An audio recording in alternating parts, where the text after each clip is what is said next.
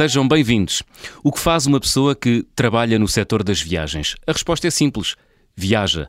E por onde tem andado o viajante desta semana que trocou o Belício de Lisboa pela Pacatez da Madeira? Já esteve em 100 países, uma das últimas viagens foi à Mauritânia, mas conta já três passagens pela fechada e anacrónica e talvez misteriosa Coreia do Norte. Já esteve na Bielorrússia, que havemos de ouvir falar muito nos próximos tempos por causa da guerra na Ucrânia, esteve na Groenlândia e tantos outros territórios por esse mundo fora que viu com os próprios olhos. António Barroso Cruz, eh, bem-vindo às Conversas do Fim do Mundo. Olá, João, muito obrigado. Muito obrigado pelo convite. Ora, essa. António, uma das viagens eh, mais recentes e mais marcantes que realizaste foi à Mauritânia. Sim. O que é que te marcou neste país eh, africano? Eh, eu não vou dizer que foi a carne de camelo nem a carne de cabra que fui obrigado a comer durante quase uma semana em permanência, porque isso seria, uh, se calhar, despiciando essa informação. Mas, oh, obrigado porque não havia alternativa. Obrigado porque não havia alternativa. Uh, mas foi, sobretudo, deparar-me com um povo extremamente simpático, muito hum. mais simpático, para além daqueles preconceitos, daqueles mitos que se criam à volta, à volta de determinados povos e de, determinado, de determinados destinos, como é o caso da Mauritânia. Havia muitos preconceitos na tua cabeça sobre não, a Mauritânia? Não, minha, ideias eu, eu feitas? Não, eu não faço, eu, eu não tenho, eu, eu, não pratico as ideias feitas. Hum. Como, como sou uma pessoa que se habitua a viajar, vou sempre de mente muito aberta. Agora, tento é combater aqueles que têm sempre mitos e ideias feitas acerca das outras pessoas, das outras raças, dos outros géneros e, e por aí fora. Uh, o que é uma luta um bocadinho inglória. É mais fácil fazer uma viagem de uma semana uh, pelo deserto uh, da Mauritânia com toda a, a dificuldade física uh, que decorre de um, um, terreno que é bastante difícil de, de fazer em Jeep, um, eh, do que contrariar algumas mentalidades pré-concebidas. É difícil porque é uma valente tareia, não é? É uma tareia, é uma paliça, como dizem, como dizem os caribenhos. É. é uma paliça porque, é, como dizia, é uma semana a viajar em Jeep, uh, a viajar em, em, diversos terrenos, tão distintos quanto são a, as areias finas do Sari, que faziam parte, como nós como nós sabemos, do, do Paris-Dakar, quando, quando ele foi criado, portanto, na sua gênese, uh, como também está permanentemente, ou quase permanentemente, a viajar em cima de rocha, em cima de cascalho, em cima de gravilha. Portanto, há ali uma diversidade de terrenos que são difíceis de gerir dentro de um carro hum. ao longo de uma semana, porque ao terceiro dia já estás completamente partido. Mas foi isso que mais te marcou na, na Mauritânia? Uh, todo, toda hum, a riqueza geológica da Mauritânia, sobretudo a riqueza geológica da Mauritânia, porque é a geologia que na Mauritânia fala mais alto. Depois são, naturalmente, todas as tradições que se relacionam com a idiosincrasia do povo, eh, com a cultura desse mesmo povo, as tradições que me foram dadas a conhecer em ah, cidades, em aldeias. Eh, a forma como se pode, por exemplo, partilhar um jantar numa aldeia, numa tenda de uma aldeia remota, em pleno deserto do Sahara, hum. Eh, terminando com cantares, com instrumentos, e com danças tradicionais para as quais somos arrastados, uh, sem vontade absolutamente nenhuma, porque eu não sou propriamente um dançarino, uh, mas também fica mal junto dos nossos anfitriões nós recusarmos este tipo Sim. de convites, por isso acabamos por alinhar naturalmente nestas coisas. Portanto, quem viajou contigo viu-te a dançar no meio do deserto? Uh, curiosamente, ninguém viajou comigo, ah, mas viram-me, naturalmente que os nativos viram-me a, a, dançar no meio do deserto. Uh, se alguém gravou, eu sei que gravaram, essa gravação nunca será partilhada, seja em rede social e, e nem mesmo provavelmente lá em casa. Hum, muito bem, mas olha, eu, dizias que a geografia molda muito a, a, geologia, a geologia. A geologia molda muito a Mauritânia, temos um, o segundo maior monolito do mundo uh, em Benamira, uh, em plena do deserto do Sahara, que é... Explica aos nossos ouvintes. Uh, ok, Benamira é, é uma localidade onde se pode chegar de comboio, o único comboio que transita neste momento no deserto do Sahara é o da Mauritânia, até que chamam mesmo Le Train du Désert. e então podemos chegar a Benamira de comboio, não foi o que eu fiz, eu fui de jeep, de regressei, foi depois de Benamira nesse comboio, porque é de facto uma raridade. É uma peça de museu bem oleada que, que, se desloca durante uma hora e meia, que foi o percurso que eu fiz, uh, com o único objetivo uh, turístico. Ponto. ah, funciona só para turistas? Só para turistas, exatamente. Uh, existe ali uma, uma preponderância de franceses, não só pelas suas ligações históricas e culturais com, com o Maghreb, de uma forma geral, mas também porque existe uma operação charter semanal, curiosamente, à hum. partida de Paris para a Mauritânia. E isso molda muito, isso molda muito também, um bocadinho, ainda que isto estamos a falar de uma expressão diminuta. Uh, Benamira, sendo o segundo monolito do, do mundo um, é já procurado por escaladores. Uh, e eu fui-me deparar com uh, uma vintena de escaladores. Monolito, para quem não está familiarizado, é um, é uma um pedra, bloco, é um bloco, um bloco uma, rocha, uma peça é? única de rocha, digamos assim, uh, seja em que sítio for. neste caso é, é no deserto do Sahara. O segundo maior fica lá na Mauritânia. E o, o primeiro, primeiro, fica na Austrália. Na Austrália, precisamente. Já aqui falado noutros episódios. Já falaram sim, que eu já, já, já ouvi. Isto para dizer que eu não me candidatei a trapar o monolito, porque não. naturalmente, não, não, longe de mim, uh, ainda que seja uh, não escalável, mas trepável de uma forma mais ligeira hum. e mais acessível para os, os leigos nestas coisas de, de montanhismo e de escalada, uh, por isso consegue-se perfeitamente chegar lá acima. Eu não, porque eu não tinha tempo, eu ia numa viagem basicamente de inspeção, é assim que se denomina este tipo de viagens, ou seja, conhecer o, o, o mais do país no menor tempo possível, porque uh, depois quero rentabilizá-lo enquanto destino turístico. Claro, e o que é que há para ver e para fazer na Mauritânia, eh, António? Há o contacto com, com os nativos que vivem nas aldeias que estão completamente isoladas em pleno deserto do Sara. Não será só na Mauritânia, noutros países uh, uh, que o Sara abrange isto também acontece, mas aqui a maior riqueza, aliás, essa é a maior riqueza que eu tenho por princípio trazer ou querer trazer dos locais uh, por onde vou passando, é o contacto humano.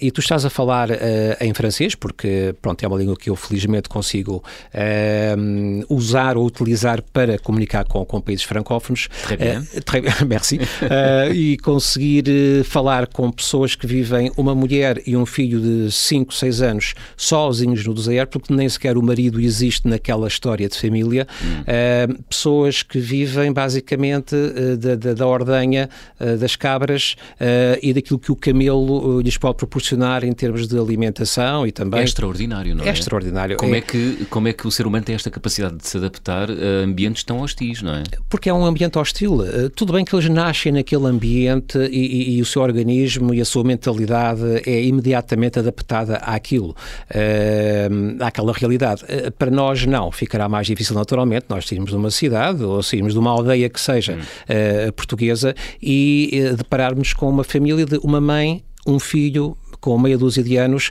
que vivem basicamente aquilo, porque nem sequer agricultura existe. Não é pois. é possível uh, cultivar o que é que seja naqueles, naqueles ambientes.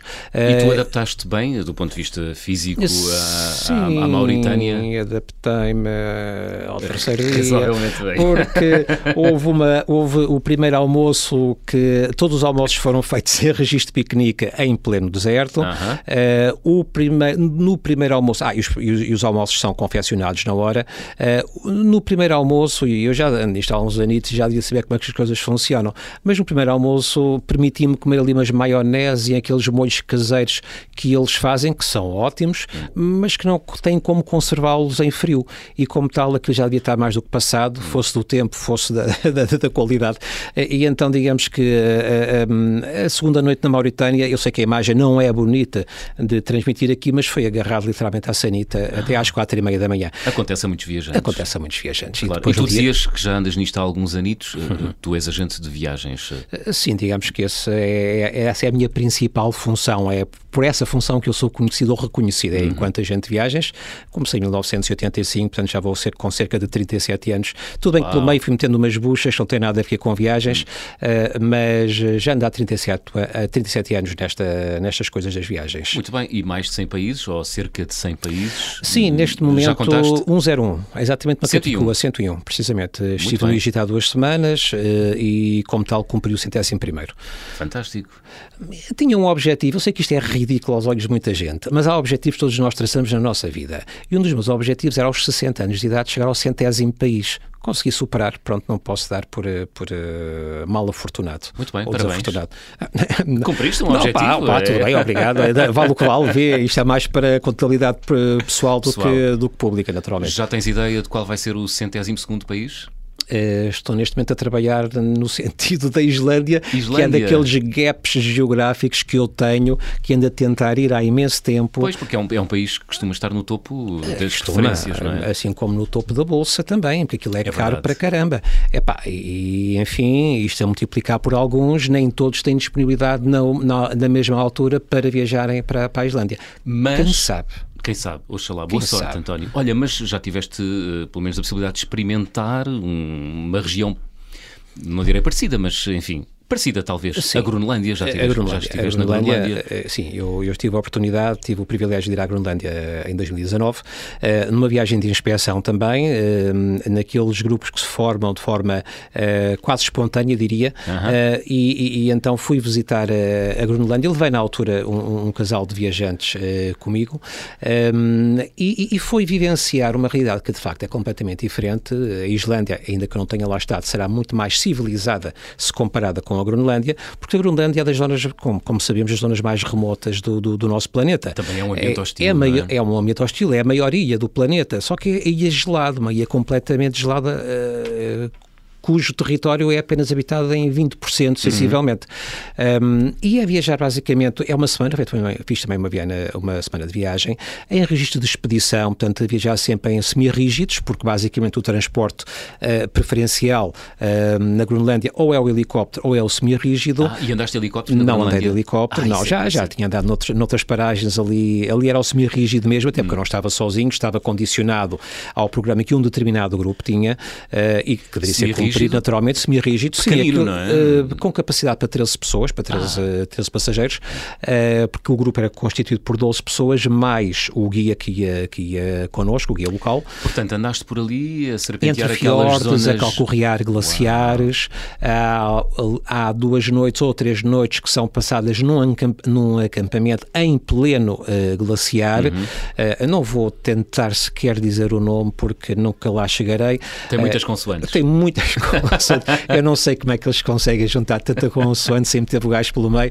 mas uh, foi uma experiência também riquíssima. Fantástico. Uh, Olha, quando, quando lemos e vemos uh, notícias, quando consumimos notícias sobre o aquecimento global, as imagens, consumimos muitas imagens dos, de, das zonas glaciares. isso, estar lá e ver grandes massas de gelo na Groenlândia, sentiste de alguma forma que isso aumentou a tua consciência para o problema das alterações climáticas? A, aumentaria sempre, creio eu. Hum. Uh, ainda que ela já viesse aumentada de trás, porque eu tenho muito essa, essa racionalidade e essa consciência relativamente àquilo que o nosso planeta está, está a sofrer. Basicamente é essa a palavra.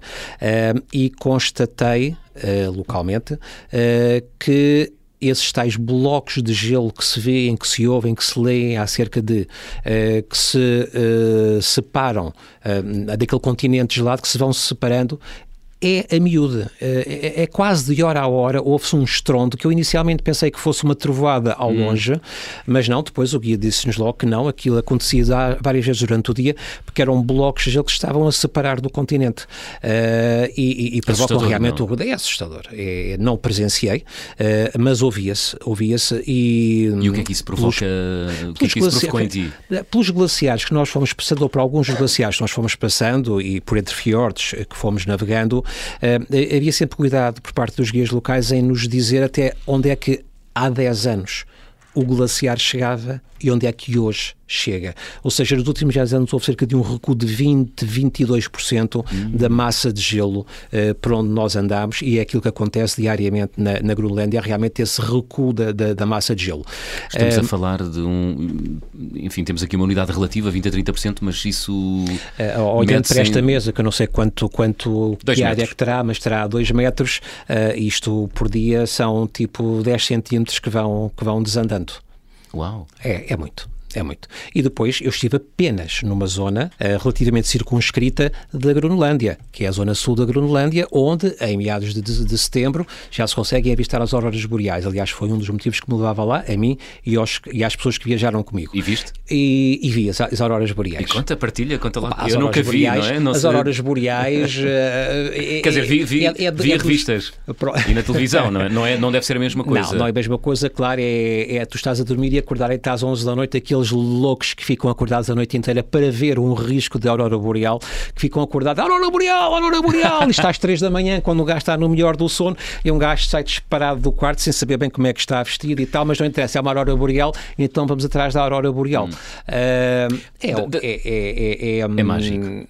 Sim, a, a palavra mágico é pouca para, para, aquilo que acontece, mas também não te consigo reproduzir em ah. palavras o que é arrepiante, é, impressionante, é, para além daquilo que tu consegues imaginar a partir dos livros e a partir das revistas e, do, e dos filmes que vais vendo.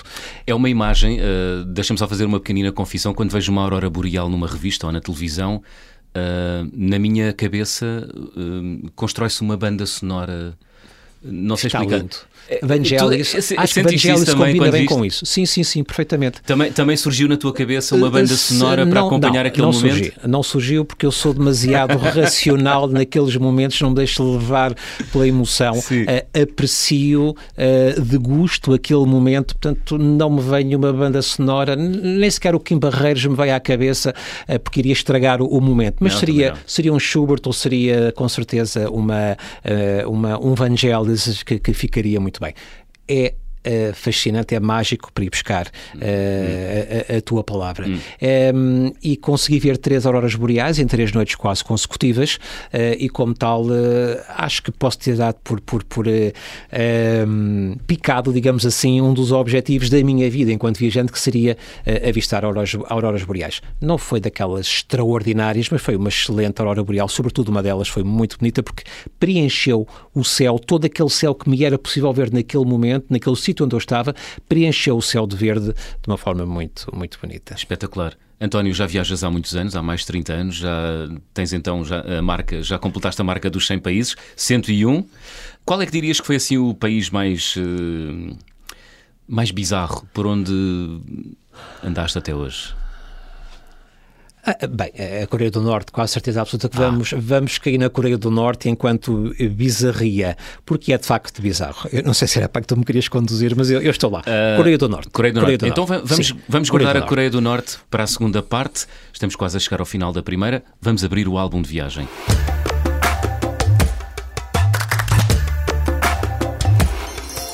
António Barroso Cruz, de todos os países por onde já andaste, trouxeste algum objeto ou guardas algum objeto em casa que seja assim muito querido? Um aguardo algumas. Eu, eu, eu, tenho por princípio ou por pancada fazer coleção de bonecas, bonecas pequenas, pequenas bonecas hum? de todos os países por onde vou passando.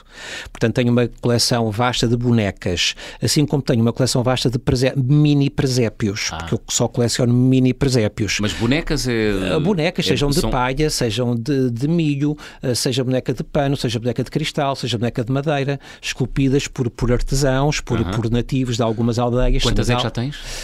Uh, 57, 58. E presépios? Uh, presépios tenho 30 e tal, 40 por aí. Hum. Porque eu já comecei o meu colecionismo. O meu colecionismo de presépios já foi tardio. tardio. Uh, portanto, não, não, não, ainda não está ao mesmo nível do resto, mas não importa. Isso é alguma coisa que se vai com, conseguindo com o tempo. Então, o objeto são vários? É, é Os objetos são vários. É, basicamente são as bonecas e, várias, e basicamente são, são os presépios dos lugares mais estranhos. Associas uh, a compra de bonecas a algum misticismo pessoal?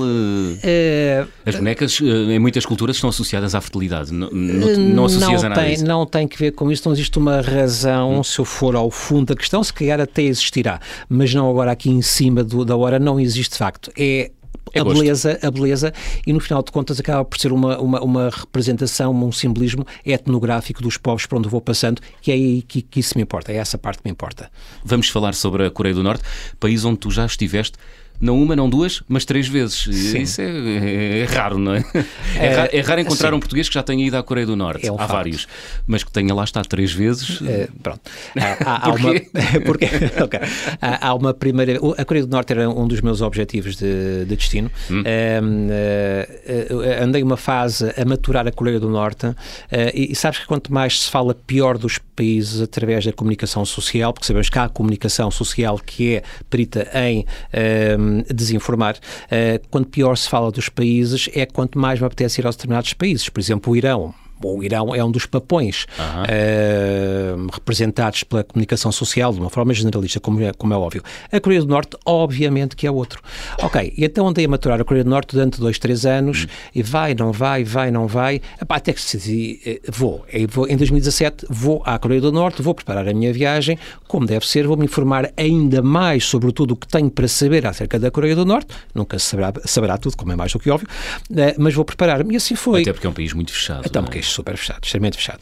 Entrei em contacto com uma agência de viagens uh, sino-britânica, uh, sediada em Pequim. Uh, já foi aqui citada por alguém, sim, a Young Pioneer Tours. Hum, entrei em contato com eles e então Inscrevi-me fui fazer uma viagem à Coreia do Norte, de mochila às costas, sozinho, sozinho, sendo que depois formam-se grupos espontâneos, à semelhança daquilo que aconteceu na Groenlândia, formam-se grupos em que eu tinha elementos da Austrália, de Singapura, dos Estados Unidos, da Alemanha, da Islândia, da Holanda, portanto houve um grupo muito rico culturalmente falando. E foi, foi fácil, uh, foi fácil. Uh, arranjar Sim. autorização para entrar Sim, na Coreia não, é do Norte? É fácil, Coreia do Norte não tem nada a saber, é preencher dois ou três formulários, mandar para a gente pagar 50 euros e tu entras na Coreia do Norte. Não assim? tem qualquer... Assim assim. Depois tens, naturalmente, uma, uma lista de princípios a cumprir, uh, de boa postura e de coisas que tu não deves uh, fazer. E ainda te lembras? E não deves, sim, assim, três ou quatro Princípios, deles. bons princípios. Bons princípios é não falar mal do regime. Aliás, há um excelente Óbvio. princípio, há um excelente princípio. Naturalmente que o tema religião também não deverá ser abordado porque não existe abertura à religião e, naturalmente, não desrespeitar os símbolos nacionais, é como é suposto não o fazermos, seja em que ponto do mundo Claro. for, Mas- seja mas o sente- traje, seja a bandeira, seja o hino, nada disso, não é? Mas sente que ali é levado ao extremo, não é? Porque há, É. tu aqui, por exemplo, podes fotografar monumentos nacionais, uh, estátuas, lá podes, mas com regras ou não? Lá posso fotografar, fotografar tudo. Aliás, este é um mito que eu acho que é oportuno sempre eh, eh, desfazer. Eh, nós podemos fotografar tudo exceto militares ou obras públicas. Porquê militares ou obras públicas? Ou porquê as obras públicas? Porque quem trabalha nas obras públicas são os militares. Tudo o resto é fotografável, exceto interiores de alguns museus. O Museu da Guerra, por exemplo, em Pyongyang, não se pode fotografar. E eu fotografei, comecei a fotografar. eh, e E qual, é a justificação para não se poder uh, fotografar? António? não entendo, porque depois eu consegui trazer uma de fotografias do interior do, do museu. Existe ali Já um- agora, o que, é que há para, proteção. o que é que há para ver no Museu da Guerra em Pyongyang? Tu, eh, vê, a Coreia do Norte vive sobre. O turismo da Coreia do Norte é sustentado pela guerra japonesa, a guerra com o Japão, a guerra com os Estados Unidos, ehm, e é disso que eles vivem, é essa componente que eles exploram para vender ao turista. Eu não me recordo de ter visitado o que quer que seja na Coreia do Norte, pelas três vezes em que estive lá, que não tivesse que ver com guerra ou com belicismo ou com qualquer coisa militar. Portanto, agora, eh, digo-te uma coisa, João, o Museu da Guerra em Pyongyang é dos museus mais bonitos, mais bem catalogados e com o melhor acervo que eu já visitei em qualquer parte do mundo. Consigo perfeitamente pô-lo ao nível de imensos museus nas capitais europeias mais badaladas. Mas o que é que há para ver? Uh, uniformes, eh, cartões, eh, artilharia, Fardas. objetos, peças de peças de guerra, desde navios a, a tanques, a aviões que foram eh, eh, conquistados aos americanos e aos japoneses. Por isso é isso que eles têm exposto no museu. Mas têm exposto de uma forma. O que é importante aqui reter é a beleza com que estes museus, ou com que este museu está feito. A catalogação, a identificação das peças, o percurso que tu fazes, porque há todo um trajeto uh, de, de, de, apresentação e de com, o contar da história, à maneira deles, naturalmente, uh, que tu vais acompanhando e vais acompanhando depois através de todo o espólio que esse museu tem para te mostrar, pá, à semelhança de qualquer outro, qualquer outro museu. Tu vais, por exemplo, ao museu, ao Museu da Guerra em Ho Chi Minh e vais ver precisamente a, a mesma coisa. Hum. E vais ao Camboja, a Penh, também ver um museu que tem que ver com, com, com, com a realidade da guerra, porque okay. eles passaram, e vais ver a mesma coisa. Basicamente lá, é isso. Lá na Coreia do Norte, esse museu em Pyongyang, esse tal Museu da Guerra, da guerra. Uh, tem, por exemplo, legendas em inglês, está preparado para o Sim, mercado está turístico? preparado para o mercado turístico, é só inglês e, e coreano. Hum. Aliás, ali, e deixa-me dizer também, se é que é oportuno dizê-lo, todos os guias turísticos com que eu me cruzei na Coreia do Norte, sendo falantes de espanhol, sendo falantes de inglês, são ótimos. É do melhor que eu já encontrei a nível de profissionalismo, ah. a nível técnico, a nível de informação. É, é do melhor que, que eu São tenho competentes. encontrado. Muito competentes. E depois é um país naturalmente organizado, disciplinado, porque já pois. sabes, não é? Sais da linha, arriscas-te. Por falar em sair da linha, como é que um turista viaja sozinho na Coreia do Norte? Viaja sozinho? Pode viajar sozinho, eu nunca, nunca me aconteceu, mas pode viajar sozinho e vais ter sempre dois guias, eu estou a fazer aqui o sinal das aspas, ah. uh, dois guias uh, para te acompanhar a guia, realmente, a guia, a técnica de turismo ou a guia intérprete que te, que te acompanha e o polícia. Mas, por exemplo, se eu quiser ir à Coreia do Norte daqui a, no hum. próximo verão, Sim, eu, eu posso ir sozinho? Podes, posso andar por lá sozinho? Não, não, não, não. Não podes andar por lá sozinho. Ah. Podes ir sozinho. Okay. Não tens que te juntar a um grupo, mas sempre acompanhado por duas pessoas. O guia profissional e o polícia que vai tomar conta do teu passaporte, do teu visto e uh, dos metros que tu podes andar e em que direção deves andar. Portanto, esse é o papel deles. Portanto, um turista não é uma criatura livre na Coreia do Norte. Não, não é. Aliás, o tu, quem vai viajar para a Coreia do Norte. Também tem... não vai à espera de ser livre. Precisamente. É, exa é, exatamente isso. Agora, consegues é fazer muito a não mais. Que vá num que... claro desafio do regime, não é? Uh, sim, desafio... como aconteceu com aquele uh, infeliz americano que, que, depois, que, acabou, depois acabou num campo de trabalhos forçados e, acusado de espionagem. E já foi devolvido ao país para, para morrer. Mas é uma situação uh, intimidatória? Não é, não, não, é. Se há países em que eu me sinto mesmo seguro, bem acolhido, bem alimentado, bem alojado, hum. é na Coreia do Norte. Bem é alojado. é definitivo. Há hotéis? Há hotéis na Coreia do Norte, naturalmente que há. Fantástico. Há um hotel que é aquele hotel para onde habitualmente vão todos os turistas. Eu agora não, não por favor não peças o nome porque não. eu não consigo ir buscá-lo, uh, mas está -se locado numa ilha, portanto se quiseres basar ali é só mesmo a nado, uh, e só existem quartos a partir do sexto andar. E depois existe aquele, aquela história, aquele mistério, aquele imaginário que se vai criando, que é do zero ao quinto andar, ou sexto andar, uh, aquilo é só malta, é, que estão a, é seguranças que estão a controlar os teus passos, são hum. os guias que estão a viajar contigo, ficam alojados naquele hotel,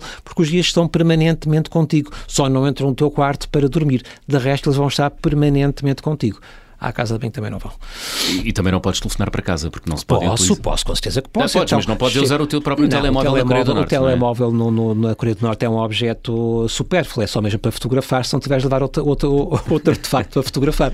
Portanto, aquilo que acontece é que tu queres ligar para Portugal, ou seja, para onde for, tu ao final do dia, vai, quando chegas ao hotel, porque habitualmente nós saímos cedo e chegamos relativamente tarde ao hotel, vais à, à central telefónica do hotel, tens lá as meninas, aquelas meninas de 60 e muitos anos, eh, muito, com, com um aspecto muito soviético, mas muito sorridentes, muito simpáticas. Entregas o número internacional para onde queres ligar, elas vão ao PBX, fazem-te a ligação, tu vais para um telefonezinho vermelho com uma rendinha por baixo, tipo, tipo em vez de ter o galo Barcelos em cima, tens um telefone vermelho a condizer naturalmente com o regime e depois ligas para casa ou para quem quisesse dar notícias. Muito bem. Do... Sempre dizendo que está tudo muito bem, que aquilo é lindo, come-se otimamente e que o povo é super simpático. Come-se bem na Coreia do Norte? Muito bem. Uh, o que é que se come? É comida oriental, inspiração chinesa, não, não é nada novo. Mas tem também barbecue, por exemplo, e também tens sopa de cão. Pagas 5 euros para comer uma sopa de cão, por uh. exemplo. É opcional, não é obrigatório. Não, recuso-me. porque sabias que era cão? Ou... Porque sabia que era cão. Okay. Porque sabia que era cão. Uma questão de princípio uh, e até porque o pano depois pode, pode me ouvir e é uma chatice. Uh, queria saber desses meus gostos culinários. Uh, relativamente a outra coisa, é, é, que é, que é importante também, e desculpa, venha atrás de foi isto, isto, a Coreia do Norte é, é um dia inteiro a, a conversar. Hum. Uh, contactar com o povo norte-coreano é quase impossível. Tu, no dia a dia normal, não tens como conversar com eles. Uh, aliás, tu podes tentar entablar alguma conversa com algum cidadão e eles até se afastam, provavelmente porque têm, porque foram educados, foram ensinados de que o ocidental é provavelmente aquele elemento a evitar, porque nunca sabes o que é que é o ocidental. Se o gajo vem é, soldo dos americanos ou sei lá, seja de quem for. E porque se calhar o regime também não e, vê com bons olhos o contacto de cidadãos coreanos com estrangeiros. Exatamente, é? exatamente. Porque aquilo, como se como há pouca referias, é um país extremamente fechado a todos os níveis. Há, no entanto, situações, e foi nessas duas situações em que eu estive das três vezes, que isto é tudo ao contrário, ou quase tudo ao contrário. Eu estive lá no Dia Internacional da Criança. A primeira vez que eu fui à Coreia do Norte foi para vivenciar o Dia Internacional da Criança, que eu queria muito perceber o que é que era o Dia Internacional da Criança na Coreia do Norte. E das outras duas vezes em que eu estive na Coreia do Norte foi no dia 27 de julho, que é o dia da comemoração, é o dia da vitória deles. Um, Uou, na guerra então, com os então, americanos. É, estava tudo, ao rubro não, tudo país, está não é? completamente ao rubro. Só o que é que acontece depois? Nesse dia, ou nesses dias festivos, pá, seja a morte ou o nascimento do avô, do pai, do filho, da mulher, do casamento e aquelas coisas todas que eles conseguem levar ao extremo, uh, as pessoas podem conviver nos parques públicos. Hum. E a verdade é que nós fomos, entre aspas, largados nesses parques públicos, fomos convidados para beber para comer, para dançar e para cantar com aquela gente. E isto é a recordação mais grata e até me chega a emocionar quando estou muito frágil emocionalmente falando é. e chega-me a emocionar aquele convívio que eu tive na Coreia do Norte porque foi o desfazer de muitos ou de alguns mitos que eu tinha relativamente ao povo norte-coreano. Permite-me a pergunta, eh, não te sentiste usado? Não sentiste que aquilo era uma situação manipulada? Não, de maneira nenhuma. Aquilo foi espontâneo. Legítimo. Eles estavam bêbados também, alguns deles, e como eles estavam mais acessíveis para convidar os estrangeiros a participar nas festas. Bêbados, mas lá não bebem vinho eh, na Coreia do Norte. Bebem, então não bebem, bebem. aguardente, com certeza. Ah, bebem aguardente, mas vinho não, não é? que eles fazem. Portanto, há que ir à Coreia do Norte no dia 27 de julho, entre outros dias festivos, porque aí sim tens um contacto com o povo norte-coreano. E é um contacto hum, simpático e natural e genuíno.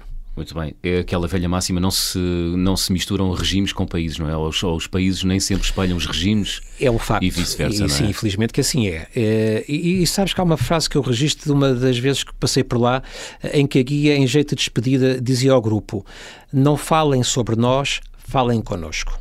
Um bom ensinamento. Olha, também andaste pela Bielorrússia. Sim. Uh, também é, é, um país. Com sorte. Uh, com sorte. também é um país. Uh, enfim, no espaço europeu será provavelmente um dos mais fechados. é fácil viajar na Bielorrússia, António? É aí na Bielorrússia tu podes viajar sozinho, não tens forma nenhuma de condicionalismo, estás numa Coreia do Norte. A Bielorrússia é um país lindíssimo, lindíssimo mesmo, a nível paisagístico, a nível das aldeias que ainda se encontram no campo e que conseguem ser muito bem preservadas, e depois tem uma capital, que é a cidade de Minsk, pá, que é uma capital brutal, tecnologicamente falando, arquitetonicamente falando, está muito bem desenvolvida. Tens bares, esplanadas e restaurantes que, isto para repetir uma imagem que há pouco trouxe, que rivalizam rivalizam com muita cidade europeia a nível de oferta e a nível de qualidade, porque a qualidade que tu vais encontrar em determinados restaurantes em Minsk pá, está ao nível de uma Nova York, sem exagero. Consegues circular sozinho na, na, na Bielorrússia? Eu, eu, não faço isso, porque é um país que não permite eu viajar sozinho, porque eu fui por seis dias à, à Bielorrússia, não ah. ia alugar um carro, é pá, porque ia perder tempo, não há sinalização em inglês, simplesmente, portanto entreguei-me nas mãos de, de, representantes locais que me levaram a ver aquilo que eu queria ver na, na, na Bielorrússia. Hum. A Bielorrússia tem um episódio curioso, que é o episódio da minha entrada, porque eu vasculhei tudo, isto foi, foi em maio do ano passado. Portanto, em plena pandemia? Eh, exatamente, uhum. Eh, vasculhei tudo e mais alguma coisa de como viajar para a Bielorrússia para não ser apanhado de surpresa. Uhum. Até porque Portugal, na altura, fazia parte da lista verde dos países da Bielorrússia. Epá, e lá vou eu, contente e feliz da vida, apanho o avião daqui, vou, faço uma escala em Istambul e viajo para, para Minsk.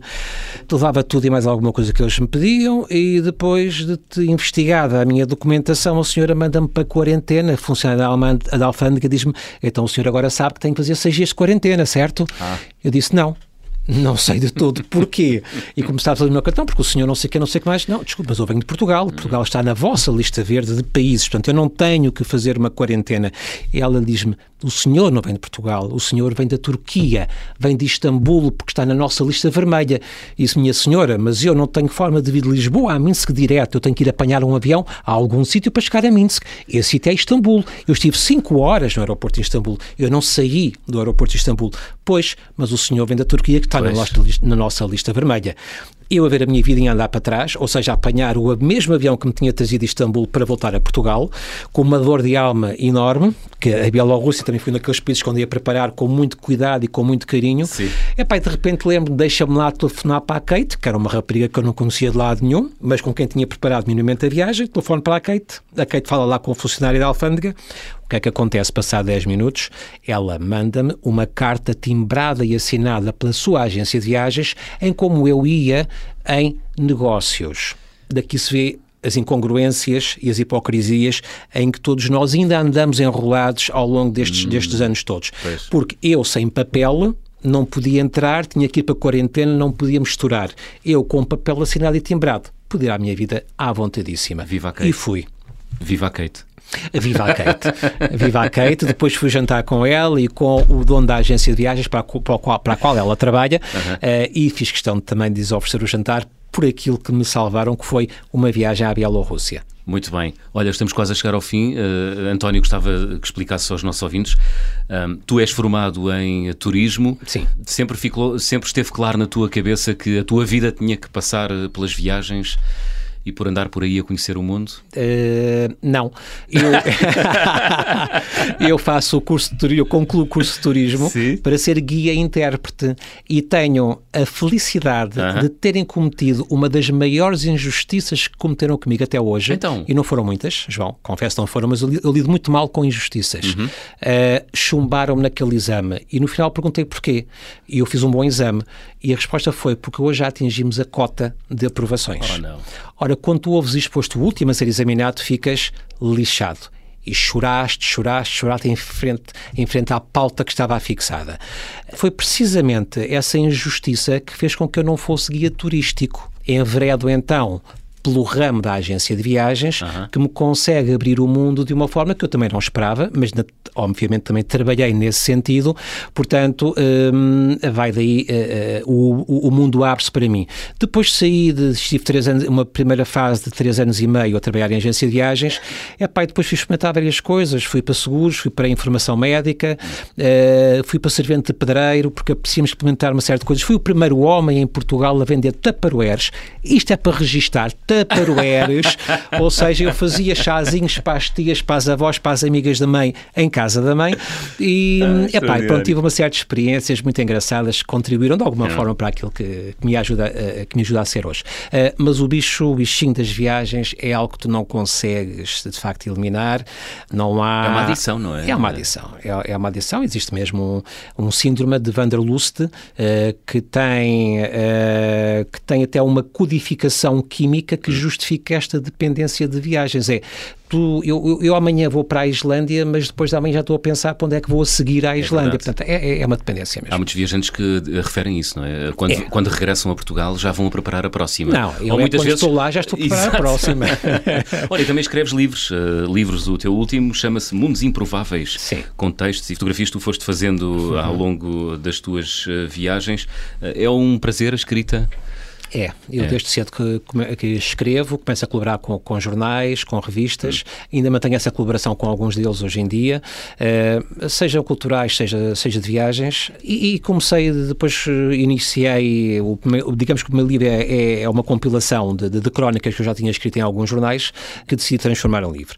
A partir daí, pronto, a minha escrita desenvolve-se noutros, noutros géneros, uh, conto, poesia, infantil, etc, etc, e pronto, e de facto o último livro que refere que eu publiquei em novembro do ano passado são Os Mundos Improváveis, que já é no seu género, ou seja, Crónica de Viagem, já é o sétimo livro que eu tenho publicado. Uau, edição de autor.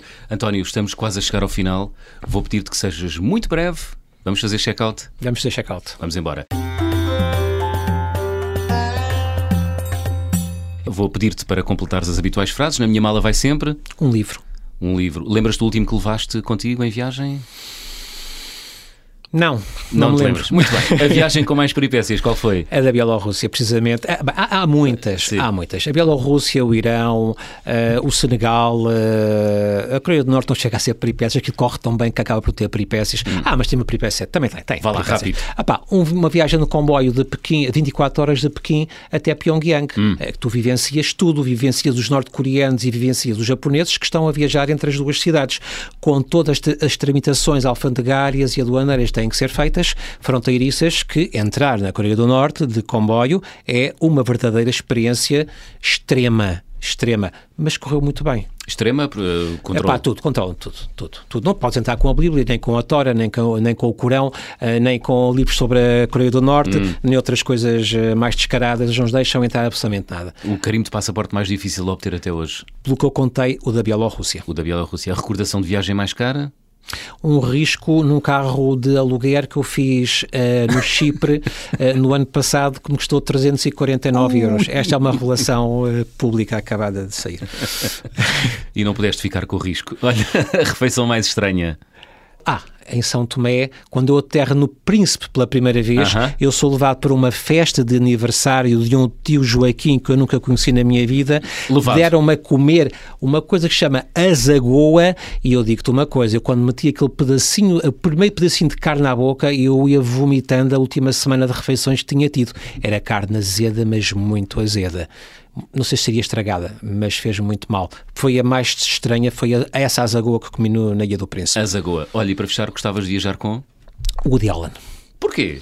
Porque eu sou um fiel e convicto fã do Woody Allen, ah. tudo em que ele realiza, tudo em que ele atua, tudo sobre o que ele escreve, tudo o que ele toca na sua, com a sua Dixie Band, é das pessoas mais bizarras que eu entendo enquanto figura, mas é para mim dos filósofos do século XX mais esclarecidos que, que conheço também.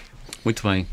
Agora sim chegamos ao fim, António. Que música é que trouxeste para fechar a conversa do fim do mundo desta semana? Porque tenho muitas saudades dele, uh, da sua voz, que a voz não morre, mas é o The Show Must Go On.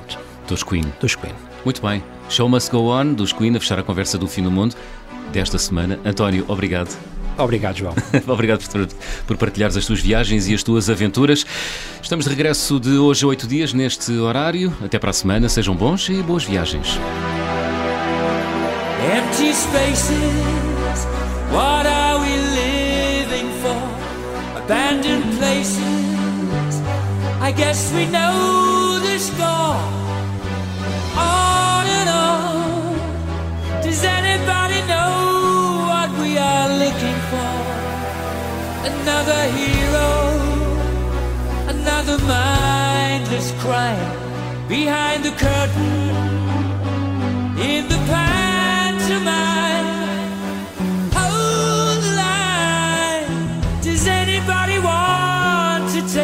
him.